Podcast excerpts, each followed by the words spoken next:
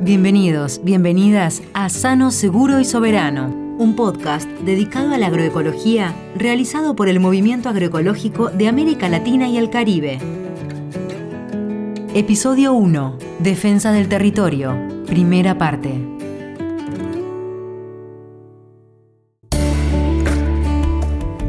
Los múltiples problemas en el acceso a los bienes naturales, como la tierra y el agua, impiden y limitan a las y los campesinos, indígenas, agricultores familiares, llevar adelante los procesos productivos de manera sustentable.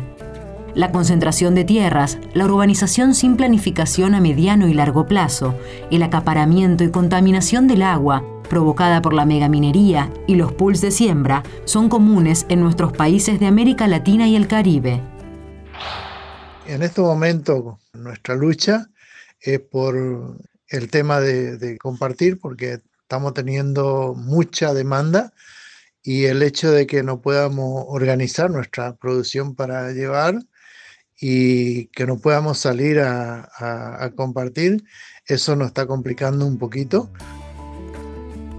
Juan Cáceres es integrante de la Asociación de Pequeños Productores Orgánicos y desde la provincia de Chaco, en Argentina, nos cuenta cuáles son los desafíos de este tiempo para fortalecer el derecho a una alimentación sana y soberana. Nuestra lucha en la actualidad es más es el poder juntarnos, el poder compartir, el poder compartir la semilla, el poder eh, compartir eh, las experiencias, que de acuerdo a lo que suceda, ya sea por la misma inundación o la sequía, algún accidente que, pueda suceder eh, climático, entonces estamos, o sea, estamos eh, desconectados en este momento. Nuestra principal lucha es eso y nos está costando porque tenemos que hacerlo a través de, visitarnos a largos kilómetros. Desde Brasil, Armelindo Rosa Damaya, integrante del MST, se refiere a las dificultades que tuvieron que enfrentar luego de la destitución de la presidenta Dilma Rousseff desde 2015 a la actualidad el país se encuentra en un periodo de descenso de las luchas y también de pérdida de derechos.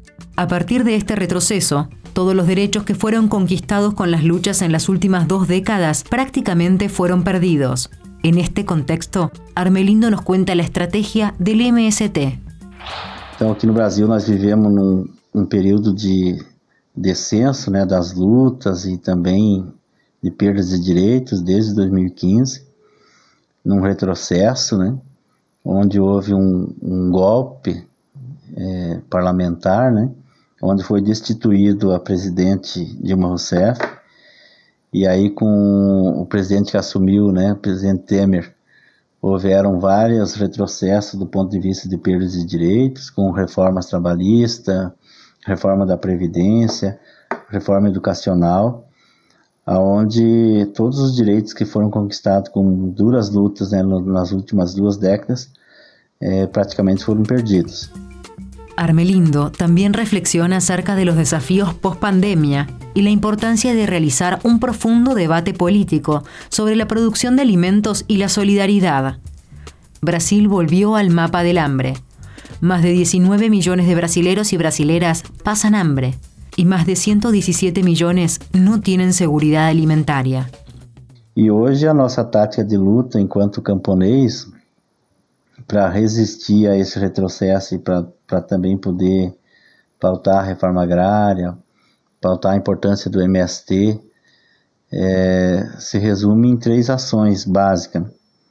Uma delas é a gente fazer esse debate político da importância da produção de alimentos em todos os nossos territórios de acampamentos, de assentamentos, é, do ponto de vista para a autossustentação das famílias, da geração de renda e também num objetivo muito específico, principalmente pós-pandemia ou durante a pandemia, né, de que é preciso fazer a, as ações de solidariedade.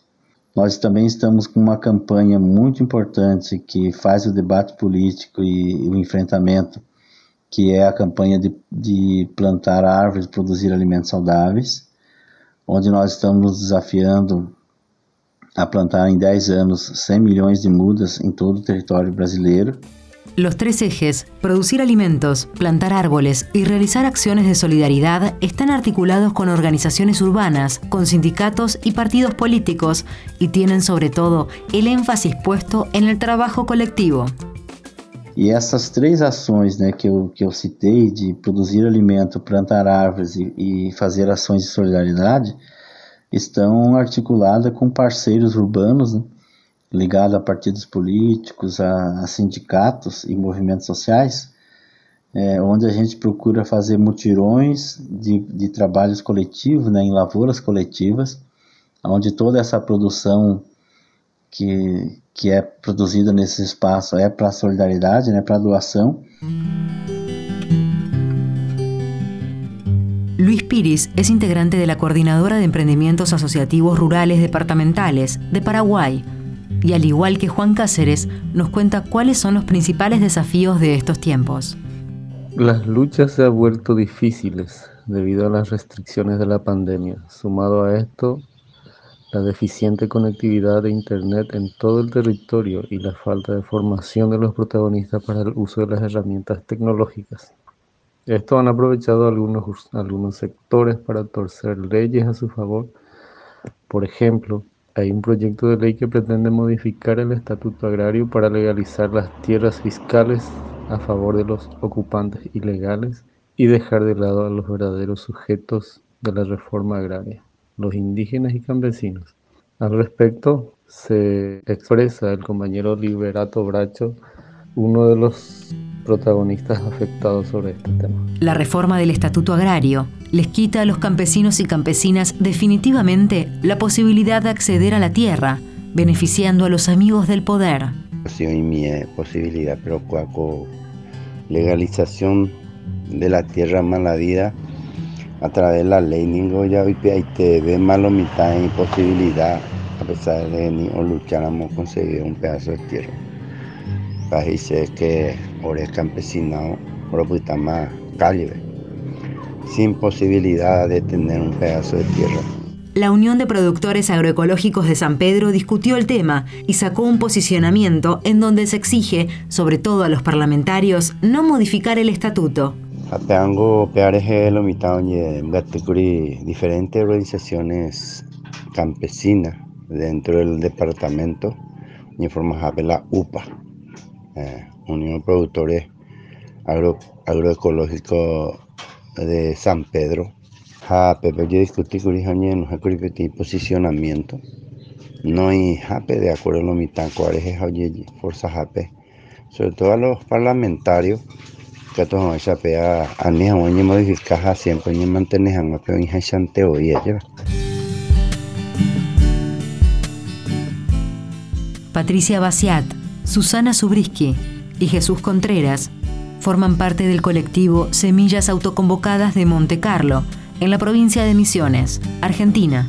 Ellas nos comparten su reflexión en torno a la articulación con los diferentes territorios eh, articulamos con otras organizaciones campesinas eh, y sociales, tanto de nivel local como nacional, por ejemplo el Movimiento de Campesinos de Liberación de Monte Carlo, el FOL, el Movimiento Teresa Rodríguez, la CCC, el Sindicato de los Tareferos de Monte Carlo y otros. Pero eh, observamos que algunas instituciones son cooptadas por el poder político, ocupando cargos haciendo que entren en contradicciones con los objetivos de la agroecología, anulando su accionar. Eh, realizamos principalmente eh, talleres y encuentros de formación en defensa de las semillas nativas y criollas, eh, ferias de intercambio de semillas y de intercambio de saberes, de platos típicos, rescatando la cultura alimentaria regional a partir del uso de nuestras semillas nativas y criollas. Y el desafío principal que tenemos en este momento es lograr que el poder político rompa con la cultura de la invisibilización, ninguneo y desprecio de los sectores que reclaman sus derechos. Y en nuestra localidad lograr principalmente que se desarrolle, que se logre eh, realizar la consulta popular estipulada por nuestra Carta Orgánica. Fue la primera parte, Defensa de los Territorios, de la serie de podcast Sano, Seguro y Soberano. En su segundo episodio, seguiremos recorriendo distintos países para conocer las principales amenazas sobre los territorios y las acciones de defensa de los bienes comunes que llevan adelante las organizaciones campesinas.